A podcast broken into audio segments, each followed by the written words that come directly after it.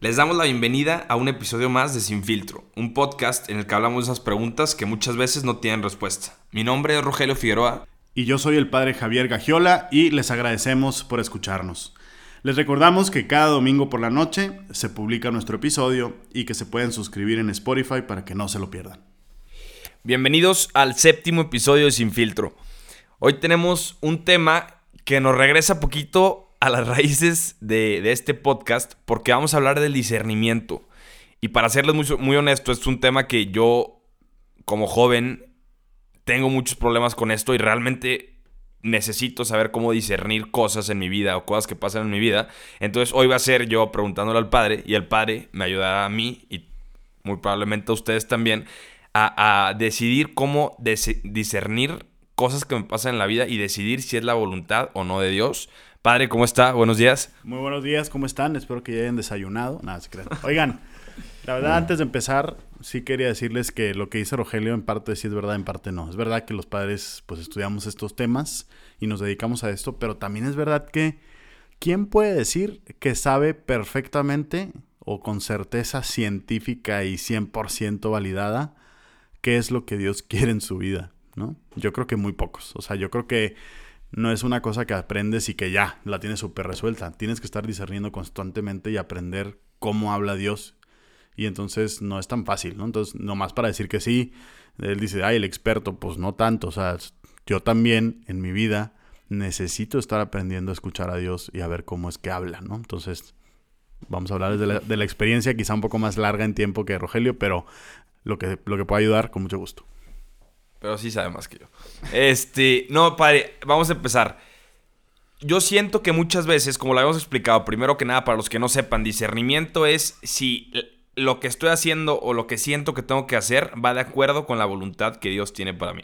Y yo creo que es primero muy importante entender, por ejemplo, yo le voy a decir a mí lo que me pasa. A mí lo que me pasa muchas veces es que siento que tengo que hacer algo, pero realmente no sé si es lo que yo quiero hacer o lo que Dios quiere que haga. Y no es si a veces escondo como eso que, quiero hacer yo, diciéndome que lo medité y que Dios quiere que lo haga, no sé si me doy a entender. Sí, de acuerdo. Yo creo que antes de empezar a hablar de cómo saber exactamente qué es lo que Dios quiere para ti, que tiene planeado, es poner como ciertos principios clave para poder discernir. Y yo creo que el primer principio es, entre el bien y el mal no se discierne, ¿no? O sea, no hay nada que dice, no es como que voy a discernir si me voy a poner una borrachera esta noche. No, eso no se discierne, ¿no? Eh, eso se decide y se... Se, ejecuta. no, no se ejecuta, muy mal. Pero se... Sí, o sea, se, se analiza lo que quieras, pero no se discierne, porque discernir es no entre un bien y un mal, sino entre dos bienes. ¿Cuál es el mejor y cuál es el que Dios quiere para ti? Primera cosa. Segunda cosa, las cosas que están bien Dios las quiere porque están bien y no al revés. ¿Sí me expliqué o no? Por ejemplo, uno puede decir, tengo que hacer esto porque Dios quiere que lo haga y entonces porque Dios quiere que lo haga, son buenas. No, primero son buenas, porque Dios las hizo buenas, las, las decisiones que tienes que tomar. Y Dios las quiere porque son buenas. Esto para evitar una mentalidad de que Dios es como un demiurgo que nos tiene en una caja como en la Matrix y está como decidiendo cosas y de repente se contradice y de repente puedes decir, o sea, en realidad estamos como robotitos haciendo lo que se le pega la gana a un Dios que a veces es bueno y a veces es malévolo. Y esa concepción está mal, o sea, no es la concepción cristiana de un Dios que es verdad y que es bien y que es belleza. Pongo esos presupuestos porque creo que podemos partir de ellos para, ok, ahora sí, entre dos bienes, cómo escoger el que más me conviene y el que para el que fui creado. Sobre lo que he dicho, algo que decía al respecto, querido joven discerniendo sobre su vida. Rogelio. Camino del discernimiento. ¿Qué opinas de lo que dije? ¿Ya? ¿Avanzamos o qué? No, no, yo, yo creo que eso es muy cierto, pero es que muchas veces, bueno, siga con los pasos, con los pasos que usted cree, bueno, los pasos que son para discernir y hasta el final yo creo que puedo poner un ejemplo propio o, que he escuchado. Bueno, San Ignacio de Loyola, que es el fundador de los jesuitas, un santo español, em, él le pasó algo muy chistoso en la vida y es que él se dedicaba a la... era noble, de familia de la nobleza española, eh, se dedicaba a servir en la corte del rey y se dedicaba a pues a perder el tiempo, en pocas palabras, ¿no? Era un poco como, como un millennial desocupado con dinero hoy en día. no sé, casi no existen, pero bueno, sí existen. Pero él era así, ¿no? Él era así. No es Rogelio, ¿eh? No crean que Rogelio es uno de esos. Él sí estudia y trabaja. Él sí estudia y trabaja. Y no tiene dinero. Y no tiene dinero. Bueno, el punto es que este hombre se dedicaba a las cosas del mundo, por así decirlo, ¿no? O sea, como a divertirse, a temas de caballería, eh, un poco eso. Y se lastima en la guerra y se rompe la pierna. Eh, eso le hace estar en cama mucho tiempo, recuperándose, y en la cama después de acabarse todos los libros sobre caballería, que eran, eh, era como ver series en ese entonces, ¿no? Así hoy, te pones a ver series, y en ese entonces te ponías a leer libros sobre caballería, al parecer. Eh, y se los acaba y entonces le empiezan a traer libros de santos, que es lo que había. Y él leyendo los libros de santos empieza a sentir que su vida tenía más propósito del que estaba teniendo hasta entonces.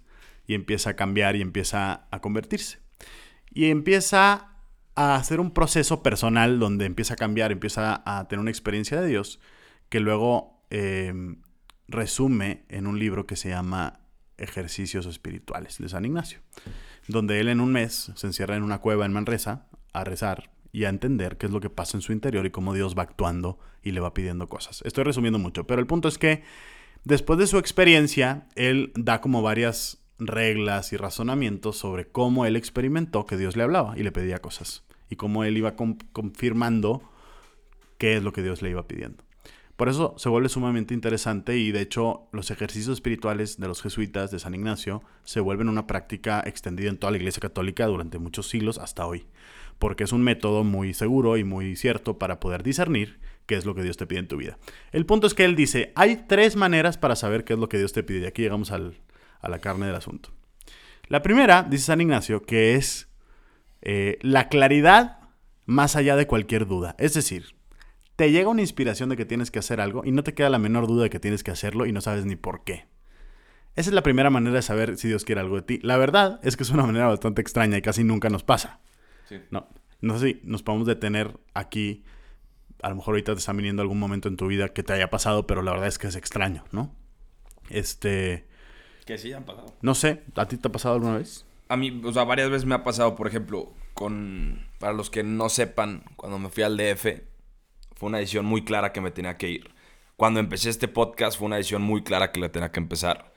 Este, cuando me regresé del DF también fue una decisión muy clara que me tenía que regresar. Y obviamente hay puntos en mi vida en los, en los que me queda muy claro que no me queda, o sea, que no me queda una duda qué es lo que tengo que hacer.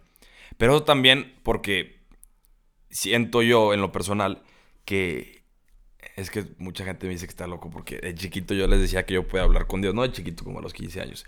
Ahora me doy cuenta que, que puede que hay este, dones del Espíritu Santo y yo siento que yo tengo el del consejo porque muchas veces no me cuesta trabajo saber qué es lo que Dios quiere que yo haga. Ahora, hay de dos sopas como lo estábamos hablando y ahorita seguiremos con los pasos. Pero el primero es decidir yo decirle sí, lo voy a hacer. El segundo es no, que flojera, no lo quiero hacer. O el tercero es decir, ¿será algo que yo quiero o será algo que Dios quiere? Al revés, ¿será algo que Dios quiere o será algo que yo quiero y lo estoy escondiendo como si Dios quiere? Basándome en el hecho de que siento que sé lo que Dios quiere que yo haga, ¿me entiendes? Pero ese es un ejemplo, les voy a dar un ejemplo muy fuerte para los que estén escuchando, espérense al final. Les voy a dar un ejemplo muy fuerte de lo que me pasó. Sí, es algo sobre, sus relaciones personales. Oigan. Bueno, el segundo paso. No, vamos a quedarnos en el primero para decir otra cosa. Y es que esto no se refiere, San Ignacio, a los que tienen duda, porque justamente si te entra la duda ya no es la primera manera de discernir. La primera manera de discernir es cuando te queda clarísimo que lo que Dios está pidiendo es eso y no te quedan dudas. Yo sé que a lo mejor estás pensando, es que a mí nunca me ha pasado eso. Bueno, puede ser que no, porque realmente es la manera más rara para discernir, porque normalmente nos entran dudas, preguntas, incertidumbres, opciones, etc. Entonces, si no tienes la primera, no te preocupes, todavía hay otras dos que ahorita vas a escuchar. Pero si tienes la primera, lo importante aquí es, primero, asegurar que no son tus, que no son tus pensamientos, sino que es de Dios. Y obviamente aquí, pues, asegurar que lo que Dios te está pidiendo no va en contra de pues, los mandamientos y lo básico, ¿no? O sea, del bien, de la verdad y de la revelación cristiana y de lo que Dios nos ha pedido. Si va en contra de eso, por más que tengas claridad así sobre cualquier duda, pues está mal. Es como, estás loco y eres un psicópata y eres como el Joker. Pero, porque sí, claro, tú puedes decir, oye, un Joker que tiene claridad sobre cualquier duda de que tiene que matar a alguien, pues está mal porque está contra uno de los diez mandamientos que custodian el bien en sí, ¿no? Bueno, segunda manera para discernir y estar seguros de que algo es la voluntad de Dios. La segunda manera que dice San Ignacio es la de la inclinación del corazón. ¿Qué significa esto? El corazón tiene movimientos, ¿no? A veces sientes una afección, una emoción hacia algo. Y entonces San Ignacio dice hay que poner atención al corazón. ¿Qué es lo que realmente quiere tu corazón? Y hay que preguntárselo así, aunque suene super cursi, decir qué siente mi corazón al respecto. Eh, de hecho, tengo un amigo, bueno, un muy buen amigo, Rorro, que cuando le estoy contando algo así en serio y algo profundo, me dice, ¿y eso cómo te hace sentir? La verdad lo hace para molestarme. Saludos, Rorro. Pero, pero yo creo que es una pregunta que justamente es este punto del discernimiento. Preguntarte tú mismo, esta decisión de cambiar de carrera, de acabar con una relación, de empezar una relación, de empezar a ser más lanzado en mi relación, de empezar a trabajar mientras estudio, de casarme, de tener otro hijo, de esperarnos para no tener otro hijo, en fin, etcétera. Tantas y tantas decisiones. Te tienes que preguntar antes qué siente mi corazón. Si no lo tienes tan claro como en el primer paso que dijimos, la primera manera de discernir, de que es clarísimo que lo tengo que hacer y no me quiero ni preguntar porque me queda claro, si no te queda tan claro, tienes que poner atención a tu corazón. Porque en tu corazón Dios puso unas inclinaciones, unas tendencias y unos eh, deseos que apuntan a la finalidad del ser humano en la tierra que es amar, servir reverenciar, reverenciar a Dios. Y por lo tanto, si en tu corazón se está revelando un movimiento para indicarte que sí debes hacerlo o no debes hacerlo, es por algo. Una corazonada, decimos a veces, ¿no? Esto no quiere decir las ganas o no ganas que te dan, porque hay que distinguir mucho cuando viene de una pasión de sensualidad, de buscar la comodidad, de buscar el interés, o realmente es un, impulso del corazón de querer... Es muy, es muy sutil, ¿no? Es muy sutil y es difícil distinguirlo, pero... es un o sea, lo que yo creo que usted se refiere es como un bien mayor, ¿no? O sea, si es un bien como del mundo y un bien que lo puedo sentir rápido y se va a ir, ¿cómo se dice algo rápido que se acaba? Instinto. ¿Qué? Instinto. No, algo que se va rápido. Eh, algo que se va rápido. bueno. Una, novia cuando le dices que hay que separar la cuenta. sí, no, espérate. Pero algo atemporal se dice. O no, algo temporal. algo temporal. Si es un sentimiento temporal o es algo más profundo, ¿no? Yo creo que todo el mundo, a lo que yo, por ejemplo, lo que estamos hablando ahorita, yo creo que el ejemplo que yo estaba poniendo todos sabemos y realmente sabemos si es algo temporal o es algo más profundo, pero el hecho de que te quieras hacer güey o no, perdón, que te quieras hacer menso o no, obviamente eso depende de ti, pero no le quite el hecho de que sea un bien temporal que nomás lo estás haciendo por impulso, como lo estábamos mencionando. Oigan, paréntesis, me encanta que Rogelio corrige el güey, pero eh, ha dicho cosas peores enfrente de mí que esa. No, no, no, no, espérate. Ah, es broma, es broma. No, no, no, es por el padre, pero es que mi mamá. Ma, yo sé que estás escuchando. Mi mamá dice, y le voy a decir que vamos a poner una pausa rápido al episodio, y tiene mucha razón. Mi mamá dice, cuando estás hablando y estás hablando de algún tema y metes malas palabras, se pierde poquito, no por decir la autoridad, pero se pierde poquito como. ¿Cómo se dice lo serio? Lo, la formalidad de lo que estás hablando y se pierde un poquito el poder que tienen tus palabras a la hora de decir malas palabras. No sé si me va a entender. Pero bueno, ma, un saludo. Bueno, gracias, Rogelio. Perdón por, por juzgarte. Bien, eh, entonces dijimos que la segunda es analizar los impulsos y las tendencias y los movimientos del corazón. Porque el corazón es el centro de las decisiones, dice el catecismo de la Iglesia Católica. Dice, el corazón es donde se toma la decisión.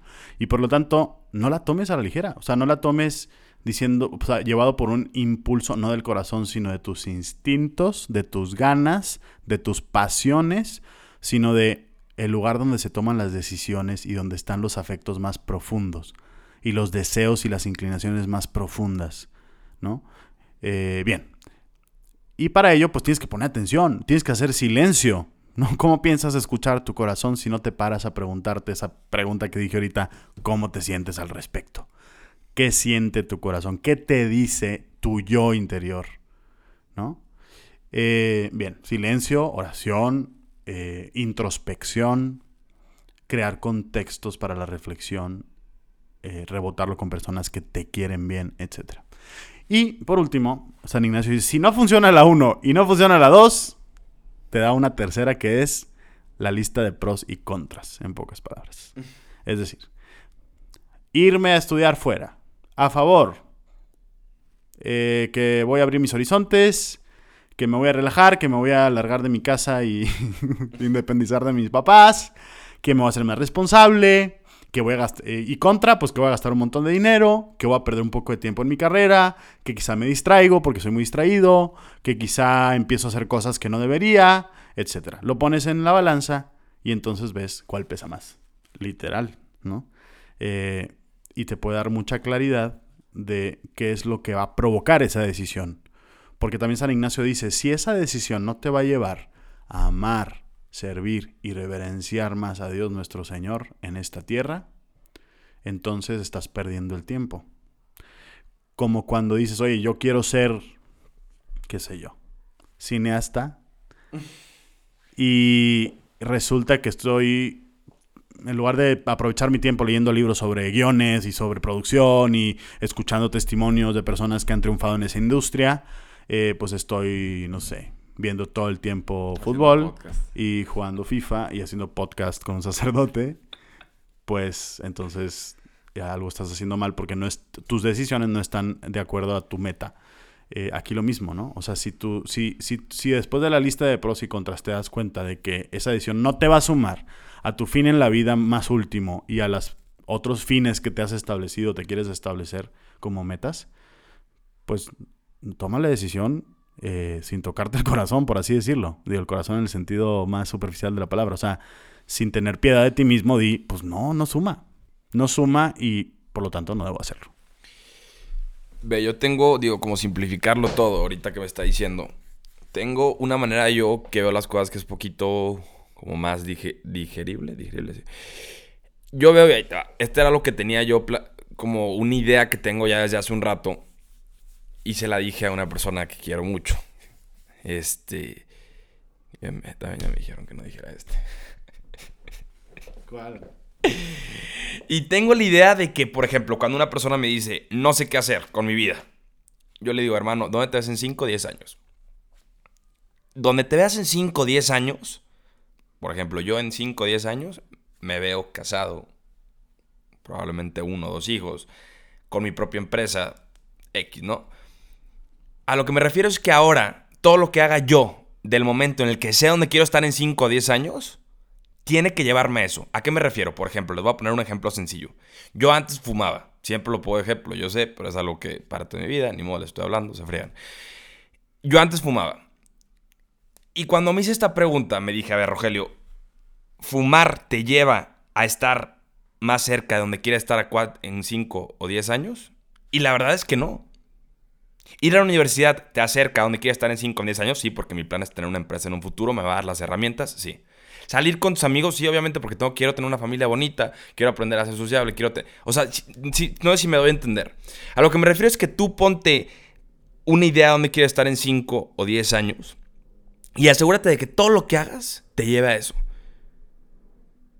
Y si todo lo que haces te lleva a eso, yo creo que al final del día puedes descartar muchas cosas que te quitan, no sé si me voy a entender, que te quitan de lo que deberías de realmente discernir. Y otra cosa que se me hace también súper importante, cambiando de tema rapidísimo, es que yo siento que muchas veces Dios te manda, por ejemplo, tu vocación. Dios te la manda. Creo que usted me lo había platicado, no sé quién me lo había platicado. Pero no significa que no puedas ser feliz con otra cosa, ¿no? No sé si me va a entender. Sí, de acuerdo. O sea, Dios, por ejemplo, Dios te podrá mandar a una mujer con la que quieres estar y te la pone enfrente de tu camino, pero no significa que si no acabas con esa mujer, no vayas a ser feliz. No sé si me doy a entender.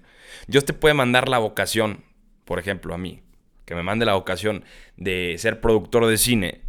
Pero si yo me decido a construir y, a dedicarme a la construcción, no significa que no pueda ser feliz.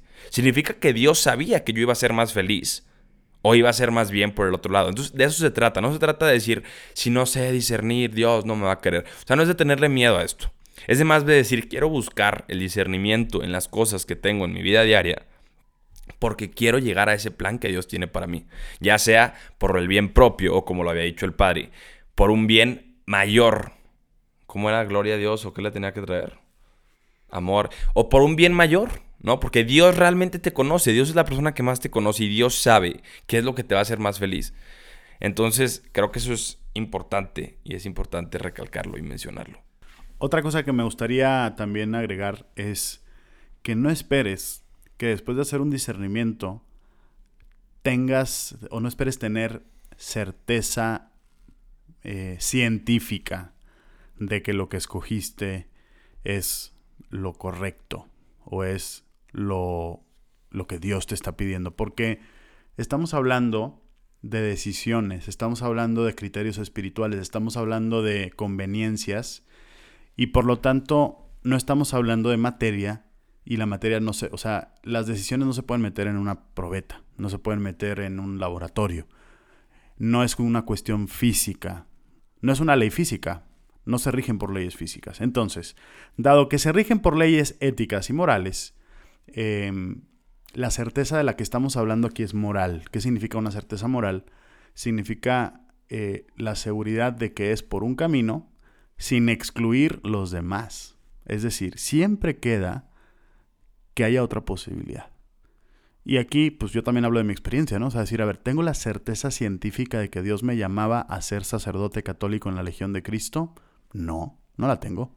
Podía haber sido sacerdote en otras, en otras órdenes y en otras congregaciones o diocesano, sí. Discerní en mi camino para descartar esas opciones y para ver cuál es la que Dios quería para mí, sí. ¿Tengo una certeza 100% científica de que tomé una decisión correcta o la más correcta? No, no la tengo. Pero sí tengo la certeza moral. Es decir, después de hacer un discernimiento, como lo dijimos antes, de, escuchar el corazón, de sentir las inclinaciones del corazón, de hacer lista de pros y contras, de tener algunas señales claras más allá de la duda de que Dios me pedía eso, yo la verdad eh, sí concluí que Dios me pedía esto. Y tengo la certeza moral. Em, en mi vida, fíjate que yo sí tuve momentos de claridad más allá de la duda, pero no fueron 100% definitorios. Es decir, sí tuve momentos donde Dios me hizo ver de manera sobrenatural. Les voy a contar una. Y para que se den cuenta cómo a veces Dios hace las cosas. Yo estaba, tenía alrededor de 22 años, no me acuerdo exactamente qué fecha fue, pero más o menos como 22 años, y estaba visitando mi casa eh, en Hermosillo, eh, seminarista yo, hermano legionario, a seis años de ordenarme. Y estaba teniendo un montón de dificultades porque no sabía si Dios me llamaba a ser 100%, o sea, no estaba 100% seguro de si Dios me llamaba a ser sacerdote legionario de Cristo. Y estaba teniendo mis dificultades, pues imagínense yo, chavalazo a los 22 años, guapo, con muchas cualidades. La gente me gritaba en la calle, qué desperdicio cuando me veían. Este... Y es bueno echarse porras, gente. A veces uno se tiene que echar porque nadie le echa, entonces... Y me tiro al suelo para que me levanten. Literal. Y estaba desayunando con mis papás en un hotel, me acuerdo. Y con pues, mis dudas en la cabeza, obviamente yo ni le había dicho a nadie, ¿no? De esas dudas que tú traes y que todavía no las platicas con nadie. Y como que sí estaba pensando seriamente en decir, bueno, pues es una posibilidad que yo ahorita, tengo 22 años, todavía me puedo salir, puedo empezar a estudiar y puedo empezar a pues, hacer mi vida, ¿no? Tengo, tengo tiempo, estoy a buena, a buena edad. Y me acuerdo que en la esquina del restaurante eh, veía que había unas señoras ya de edad platicando y de repente había una que como que se volteaba a ver mucho y, en la última vez que la vi que volteó, sonrió. Y ya, yo dije, pues le sonreí de regreso. Obviamente estaba vestido yo de cura, aunque todavía no lo era, pero usamos el uniforme religioso de clerical. Y de pronto se levanta, ya, ya pagan la cuenta, tal, se levanta, pasa a la mesa con mis papás y unos tíos y me deja un papel y me dice, esto es para ti. Y yo dije, pues no es la primera vez que a lo mejor alguien me no sé, quiere ayudar a los padres y le deja un donativo, no sé, dije, algo es, ¿no? O no, no supe qué pensar. Lo guardé en mi bolsa, no lo quise sacar enfrente de mis papás. Mis papás se extrañaron y pues ahí quedó la cosa. Después de desayunar, saco el papel y me dice, Dios sabe por lo que estás pasando y te quiere reafirmar hoy que vas por buen camino. Yo dije, ¿qué posibilidades hay de que esta mujer supiera el proceso en el que yo estoy? ¿Por qué lo hizo esa mañana? ¿Qué la movió a hacerlo, no? ¿qué, ¿quién se puso de acuerdo para que esa mañana ella estuviera en este restaurante a la misma hora que yo y que yo necesitara una confirmación de ese tipo? Tú dices, puedes discernir lo que quieras. o sea, puede ser casualidad, puede ser que la señora se dedica a dar papeles a padres para decirles que van por buen camino.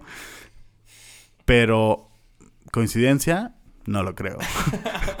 la verdad, sí, ahí sí, yo sé, o sea, es una de las señales en mi vida que he recibido algunas de, decir, a ver, no me queda duda de que Dios me mandó esto, de que Dios me está confirmando.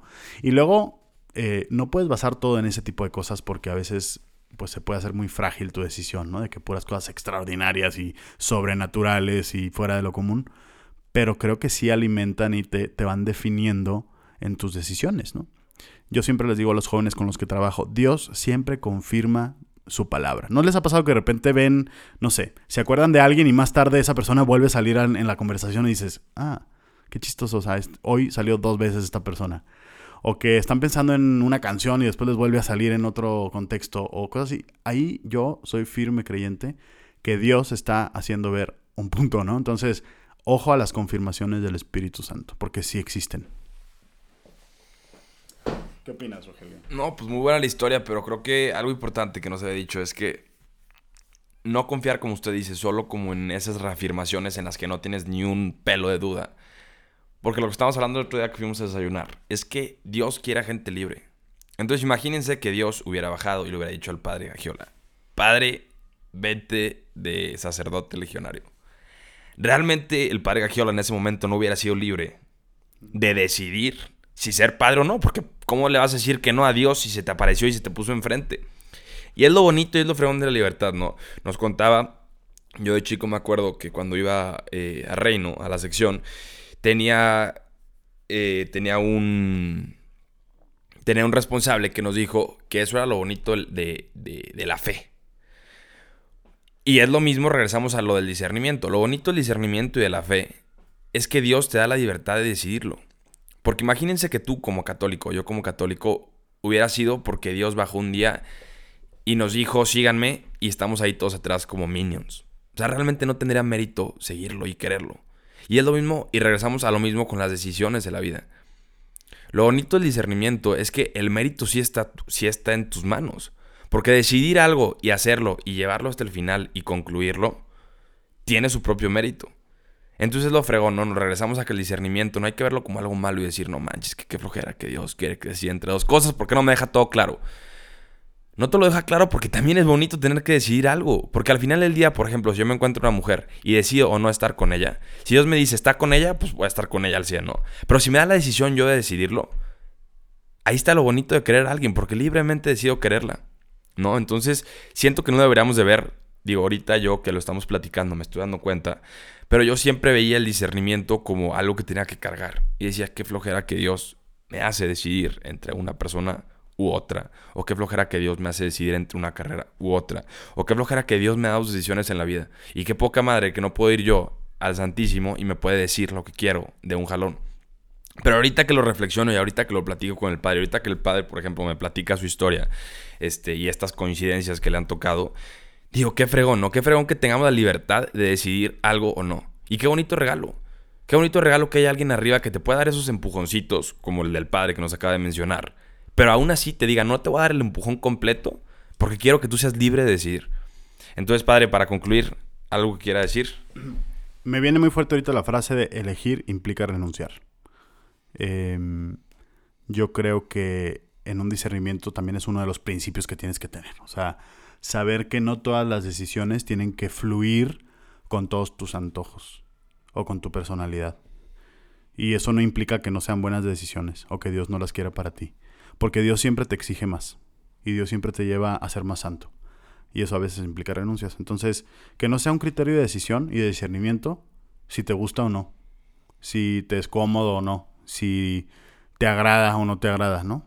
Porque eso no significa seguir las inspiraciones o las inclinaciones del corazón eso es seguir las inclinaciones de pues, tus pasiones. Entonces, pues elegir implica renunciar, la verdad. Completamente. Pero pues bueno, gente, les agradecemos muchísimo a todos los que terminaron de escuchar este podcast. Les recordamos que de hecho esta pregunta la sacamos de unas preguntas que hicimos en nuestras páginas de Instagram. Yo estoy como Rogelio Figueroa. Sánchez. Padre Gagiola. Y estamos como podcast sin filtro. Para que nos vayan a seguir, les mandamos un fuerte, fuerte abrazo. Y les recordamos que la vida sin filtro siempre, siempre, siempre es más chingona. Un abrazo, gente.